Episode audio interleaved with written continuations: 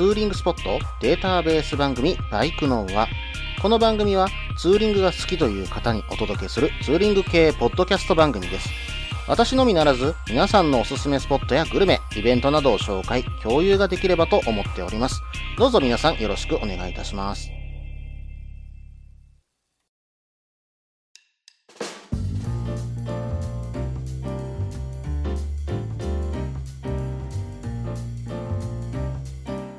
はい、始まりました。バイクのは第97回ですね。お相手は忍者650に乗るタククロです。どうぞよろしくお願いいたします。うん、実はね、4月、5月とあまりね、近況報告してなかったんですけども、ちょっとね、いろいろあったんで、お話しさせていただこうかなと思うんですが、まずはね、4月の8日ですよ。うん。えっ、と、FM なばりさんでね、えー FM なばりといっても今名前が変わって ADSFM という風にね、えーなってはいたんですけども、うん、そこのね、番話語ステーションっていうね、えー番組に、えー私の方出演させていただきました。うん、まあ、コミュニティ FM とはいえ、公共電波でね、えーお話しすることが来るとはね、思ってなかったんですけども、まさかまさかの出演となりました。まあ番組はね、うん、その中でお話したことというと、忍者祭りに関する、まあ延期のお知らせについてと、まあ忍者祭りはこんなに盛り上がってるんだよ、みんな楽しんでるんだよっていうようなね、え内容を放送させていただいたんですね。で、この時の内容がですね、私インターネット上で、まあブラウザーから、うん、聞けるというのは知ってたんですけど、YouTube でもね、うん、まああの放送している姿が映っていたということを後から Twitter で知りましてね、うん、まあなんか目の前にカメラあるけど、これ映ってるのかなっていうふうに思ってたんですが、うん、バッチリ映ってたようですね。うん、まあ顔出しがちょっとね、あんまり、うん、今の会社はまずいので、まあ前の会社もちょっとまずいんですけども、できれば今後はああいう場所に出るときに少しね、変装して出ようかな、なんて思っています。まあサングラスと帽子、まあ今回帽子は被ってたんですけど、うん、サングラスをしてね、えー今後は出ていこうかなとうん、まあそうすれば、いろんな、まあ YouTube とかはね、出るって言われたら、まあまあ出ますけど、うん、まあ出ますけど、まあ、うん、顔バレせずにね、えー何かするには得策なのかな、なんていうふうにね、思ったりもしています。で、番組の方でですけれども、どうもね、放送中にファンレターもね、いただけたんです。えーリスナーのね、のりおさんからいただきました。本当にありがとうございました。うん、まあ、それがね、またきっかけで、その番組の、中のメインパーソナリティのみっちょんさん、でそしてもう一人、えっ、と、プロデューサーさんかな？も、えー名刺交換させていただいて、その後ね、バイクの周りで少し、えー談笑させていただいて、うん、なんとなく仲良くなったかな、なんていうふうにね、思っていた次第です。うん、できればまたね、コミュニティ FM 出てみたいものですね。まあ、地元にもね、まあ私のね、今住んでるとこ、尼崎ですけども、コミュニティ FM あるんで、あるんで、少し売り込みしてみようかななんてね、ちょっと考えたりもね、してしまいましたけどもね。はい。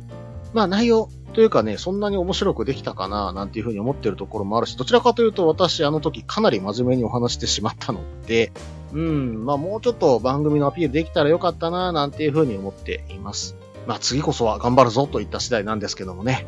はい。聞いていただいた方、本当にありがとうございました。そしてそして、えー近況報告第2としましては、うーん、実はね、私、5月、まあ、転職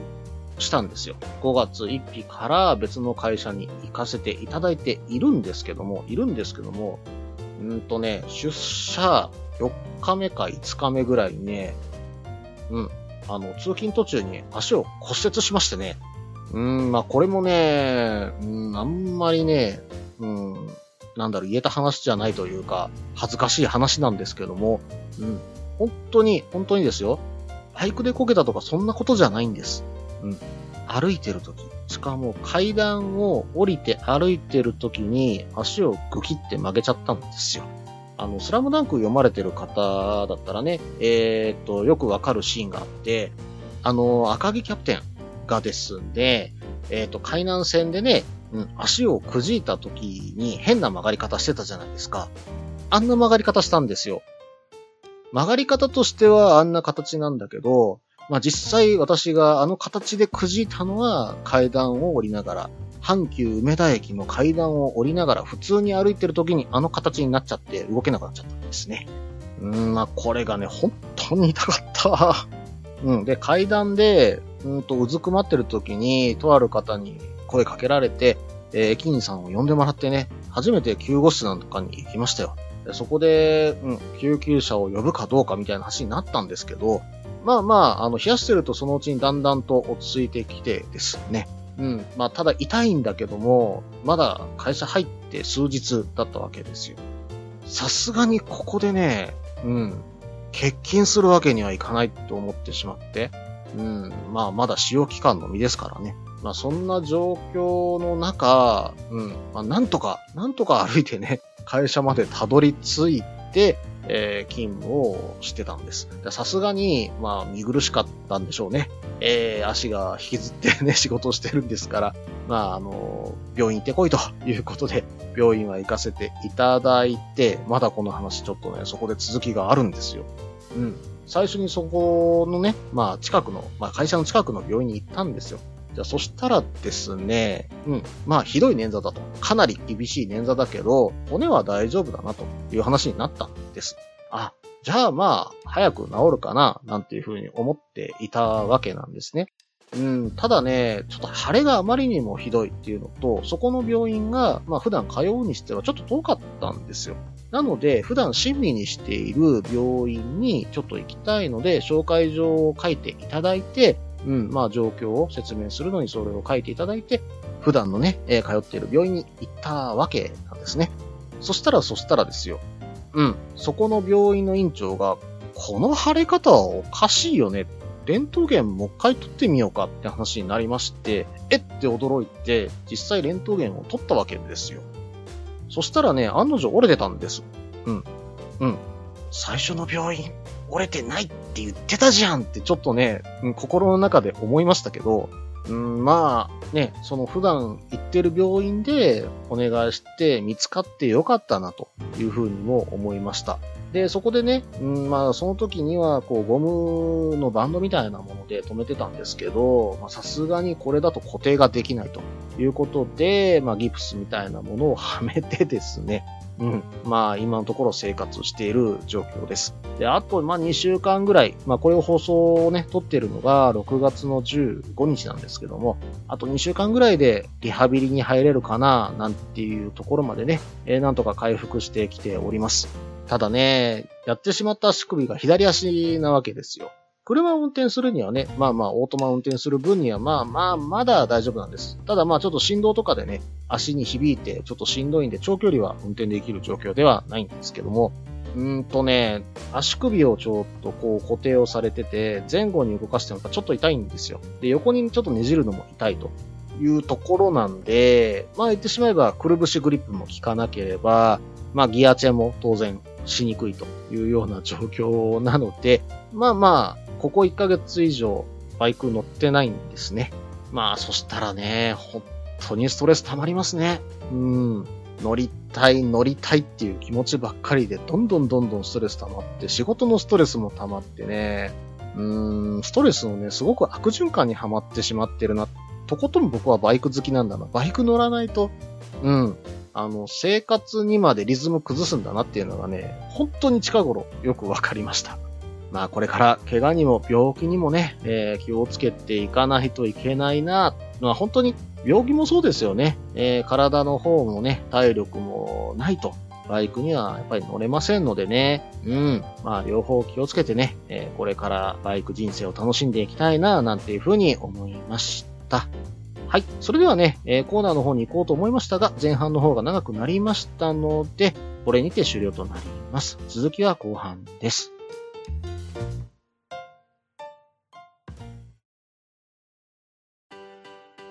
落ち着いて聞いてください。あなた EBR 症候群です。だってだってお前ハヤボルトじゃんって。もう私ビュエルっていうアメ車乗ってますけど。なんか無理やりいいこと言おうとして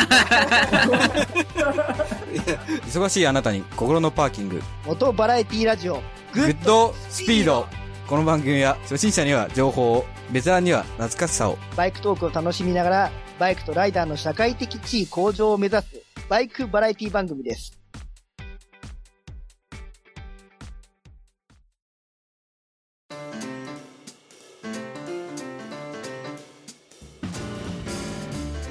はい、それではね、後半です。後半、ちょっとね、音質変わってるかと思います。えっとですね、実は前のね、ズーム飲み会、まあ5月何度かやってたんですけども、その時に前のパソコンをまあ日本酒で濡らしちゃいまして、で、その時にキーボードの中拭かなきゃなと思って拭いたら、キーボードを見事に壊しましてね。はい。で、えっと、パソコンを、まあ、交換せざるを得ない状況になり、交換したんですけど、まあ、その時にですね、うん、まあ、買ったパソコンのサウンドカードをろくに確認せずに買っちゃったもんですから、うん、まあまあ、あんまりいい音質で撮れてないな、なんていう状況になってしまいまして、えー後半からね、えーっと、まあまあ、かなり前の、えー放送機材を使って、えなんとかね、この音質で保って放送しております。まあ、外付けのね、サウンドカードを買うまではちょっとこの音質になるかもしれません。ご了承ください。はい。それではね、コーナーの方に行こうと思います。ツーリングスポット紹介のコーナー。このコーナーは私、もしくは皆さんから投稿いただいたおすすめのスポット、花場のスポット、自分しかいないけど自分が好きなスポットなどを紹介するコーナーです。今回はですね、レックスさんから、えメールの方をいただきました。いつもね、ツイッターの方と絡んでいただいてありがとうございます。それではね、早速ですけども、紹介させていただきます。件名、スポット紹介。おはこんばんちは、レックスです。久しぶりにツーリングスポット投稿です。今回は、阿蘇の高森町にある黒芝コーヒーさんです。白川水源に近く、中岳、草千里やケニーロード、高千穂へのアクセスが良い場所です。基本コーヒー豆屋さんですが、お店でコーヒーも飲めますし、ホットサンドやケーキも食べられます。オーナーもバイク乗りですので、ルートやスポットを聞いてみるのも良いと思います。良い道が多い阿蘇地域の休憩ポイントとしておすすめです。更新頑張ってください。レックスさんスポット紹介ありがとうございます。うん、黒芝コーヒーさん、阿蘇の高森町にあるんですね。こちらの方を少し調べてみたんですけども、うん、令和元年5月26日にオープンということで比較的新しいお店ですね。そしてね、ホームページには、バイクの方歓迎しますと書かれているんですよ。うん。で、ここに書かれているのが、うん、まあ、阿蘇はバイクの聖地と呼ばれていて、うん。で、休日、平日問わず、多くのツーリングの方でね、え賑わっているということが書かれています。そして、そして、非常に嬉しいことに、店舗に空気入れだとか、コンプレッサー、エアゲージまであるということなんで、うん、まあちょっとね、えー息抜きしてコーヒーを飲みに行く。そのついでにね、うん、メンテナンスというか、まあ簡単なね、あの、エアチェックぐらいはね、して、まあ出ていけるのかなというような感じはしています。そしてそして、ここのオーナーさんもライダーさんです。うんと、ブログを見る限りはスポーツターに乗られている感じですね。そしてミニバイクでね、うん、レースもされてるような感じの店主さんですね。まあそうやってね、バイクの方にとって優しいところであると同時にですね、まあこちらの店、自家焙煎もしてるんですね。うん、まあ本当に焙煎にもね、非常にこだわっているようでして、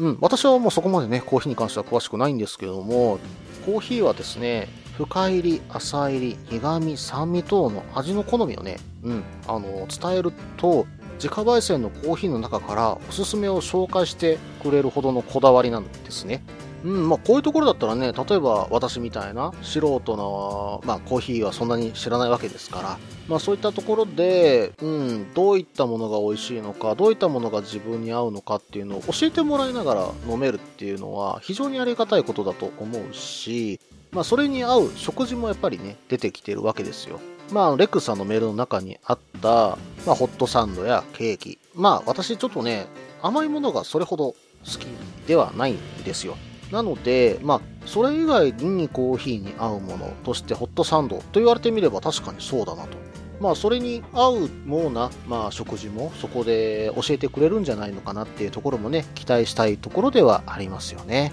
まあ、コーヒーの香りがしてきたってなるとね、うん、いい香りだなちょっとやってみたいななんていう風にね、思うかもしれません。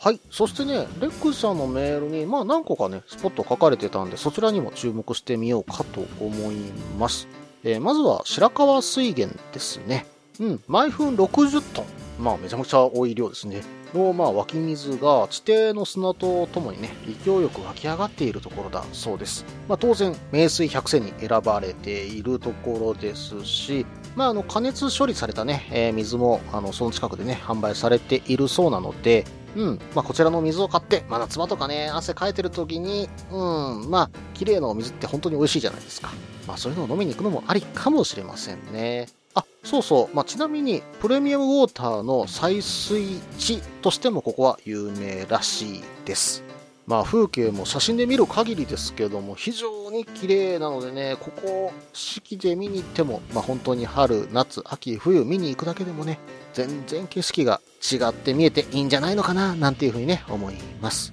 まあ、そしてね、この辺りの周遊道を走っていると、まあ、その周りのね、道路を走っていると、まあ、あの、中岳もね、綺麗に見えるかと思います。うん、まあ、中岳のね、うん、まあ、河口までロープウェイもありますし、うん、まあ、どうせなら行ってみるのもありかもしれませんね。そして、そして、この辺りで外せないのはやはり草千里ですね。すっごい絶景のね、ロケーションを、まあ、見ることができる場所ですしね。うん、まあ、日本の風景とは思えないようなね、牧歌的な風景をね、こちらで見ることができますんでね。これはまあ、阿蘇に行ったら必ず行ってみたい場所の一つですよね。はい。そして、最後に書かれていたのは、うん、ケニーロードですね。これで、私は正直言うと、あんまりレース詳しくないので知らなかったんですけども、うんまあ、ケニー・ロバーツさんかな。70年代から80年代にね、え活躍したレーサーさんですけども、その方のお名前がそのままここの道路の名前になっています。まあ、なんでケニー・ロバーツの名前がこんなところに使われているんだろうとね、私もちょっと思ったわけですよ。で、よくよく調べてみると、このケニー・ロバーツさんの奥さんが日本人、そしてご実家が熊本だそうです。で、その時に熊本を気に入って、プライベートでね、阿蘇を訪れてツーリングを楽しんでいたと。で、そこで特にお気に入りだったのは、グリーンロード南阿蘇の愛称を持っている阿蘇南部広域濃度だそうなんです。そしてそしてこの道の東端から西側の西村牧場先あたりまで約17キロの区間を、まあ、あの村の、この辺りの村の南阿蘇村と西原村ですね、の正式許可を受けて、うん、15年10月からケニーロードと呼ばれるようになったそうなんですね。うーん、これはね、感慨深い。うん。あの、チャンピオンが、まあ、バイクのチャンピオンが惚れ込んだ道路なわけですよね。まあ、そんな道路一度はね、バイクで走ってみたいじゃないですか。うん、私もね、次に阿蘇行った時は必ずこの、うん、まあ道路走ろうと、本当に今心に決めた次第です。うん、まあ今年はね、うん、まだ長野に行けてないので、まああの番組のね、まあ年初にお話しした長野に行けてないので、今年は、うん、長野を優先しようと思うんですけど、来年はね、九州行ってみたいんですよね。うん。で、今、今会社ね、変わって、おそらく有給も結構取りやすそうなんですよ。まあまあ、私まだね、入って2ヶ月目なんで、有給なんてまだね、もらえる状況じゃないんですけども、まあ6ヶ月経った後に有給もらえるので、まあその時に、まあ土曜日半休でも取って、うん、フェリーに乗って、まあ例えばサンフラワー乗ってですよ。うん。で、そのまま別府に着いて1日走って、またフェリーに乗って帰る弾丸ツーリングもいいじゃないですか。うん、まあそれでね、九州阿蘇回りをぐるりと一回りして帰ってきたいものですね。うん、まあね、できれば九州で美味しいもの食べて、お酒も買って帰ってっていうところなんでしょうけどね。お酒もね、まあそれだったらフェリーの中で飲めますからね。それはありかなとはね、思います。レックスさん、メールの方本当にありがとうございました。またね、えメールの方いただけたら嬉しいです。よろしくお願いいたします。以上、ツーリングスポット紹介のコーナーでした。はい、それではね、え後半これにて終了となります。次はエンディングです。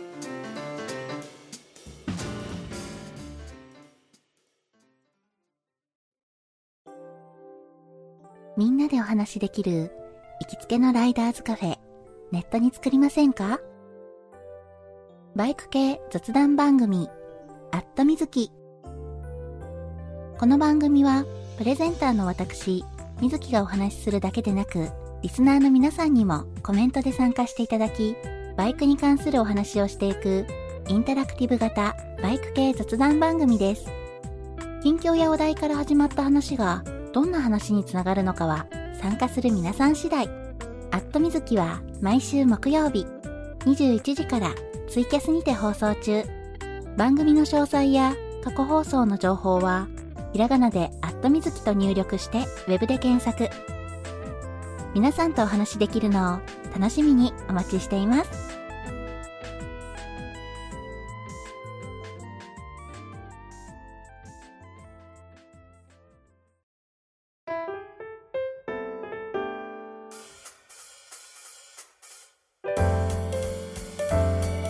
はい、それではね、エンディングです。エンディングでちょっとね、お話ししようと思ったのは、うん、ZX25R ですよ。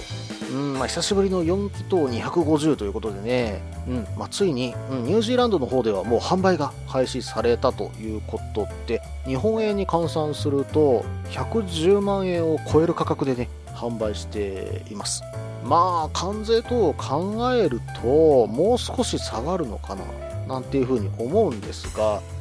まあそれでも100万切るか切らないかぐらいに値段は設定してくるんじゃないのかなっていうふうにね、うん、各紙予想されていますけどもね、うん、まあ本当に性能も素晴らしいことになってると思うんですが、まあ私の乗ってる忍者650に関しては、正直言うと90万切るんですよ。250の方が逆に高くなっちゃうんで、わ、これはすごいマシンが出たなと。ついに250でこの値段のバイクが出るんだっていう風にね、驚きも正直しています。まあ部品点数はね、考えたら4発作ってしまったら、あとは排気量の差ですからね、材質がちょっと多くなるっていうようなイメージなのかなとは思ったりするんですが、まあ今のね、いろんな規制の中で、4発の、うん、250を作ろうとすると、どうしてもね、この値段になってしまうのかもしれないですよね。ただね、久しぶりの4発250ですよ。うん、昔にね、私も何度か、うん、あの、ホーネットとかね、えー、他には CBR250WR にね、まあ本当に乗ったことはあるんですけどね、4発の250といえば、まあその時は本当に非常に滑らかなエンジンだなというふうには思っていましたが、またね、ああいった感じのね、エンジンの感覚が久しぶりにね、えー乗れると思うと正直ワクワクします。うん、でもよくよく考えたら私ね、何度かまあそういった形で、まあ、友人のバイクとかレンタルでね、バイクを借りたのは4発はあるんですけど、自分で4発を所有したことがないんですよね。うん。ただね、私が今ね、非常に欲しいバイクは実は4発だったりするんですけどもね、うん。まあまあ、それはまだね、何かは明かしませんけども、そのうちね、おいおいお話ししようかと思います。まあ、今回のこのね、ZX25R が250で4発で出たとして、他のメーカーさんは実際どうしてくるんでしょうね。まあ、このままね、YZ、例えばヤマハの YZ に関してはそのまま2発でいくのか、まあ、はたまたホンダさん4発で出すのかとかね、まあ、どうなんだろう。いろんなメーカーさんがね、まあ、4発も検討はしてるんじゃないでしょうか。なんか鈴木あたりがやってくれるんじゃないかななんてね、ちょっとね、あの、期待したりはしますけどもね。うん、まあ、いろんな夢が膨らむ今回のね、ZX25R の発売かと思います。うん、まあ、出たら、真っ先にね、ちょっと見に行こうかな、なんていうふうには思っています。この番組では皆さんからのメールを募集しています。ツーリングスポット紹介のコーナーでは、おすすめのスポット、穴場のスポット、自分しかいないけど自分が好きなスポット、自分じゃいけないけど良さそうなスポットを教えてください。また、イベント紹介のコーナー、ツーリングアイテムのコーナー、ツーリングトラブルのコーナー、温かいお便りも待っています。できる限りご紹介させていただきます。メールはブログの方にメールフォームを設置しています。もしくはツイッターで直接メッセージいただいても構いません。ツイッターはタククロで検索していただければ忍者の画像でわかるかと思います。ではお便りお待ちしておりますと同時に今回97回ですね。バイクのはこれにて終了となります。えー、お便りの方、ぜひね、どしどしご応募ください。よろしくお願いいたします。また、ツイッターの方もね、えー、いろいろと今発信しておりますので、ぜひね、フォローよろしくお願いいたします。あ、そうそう、それと、あと iTunes レビューもね、ぜひよろしくお願いします。それでは、また。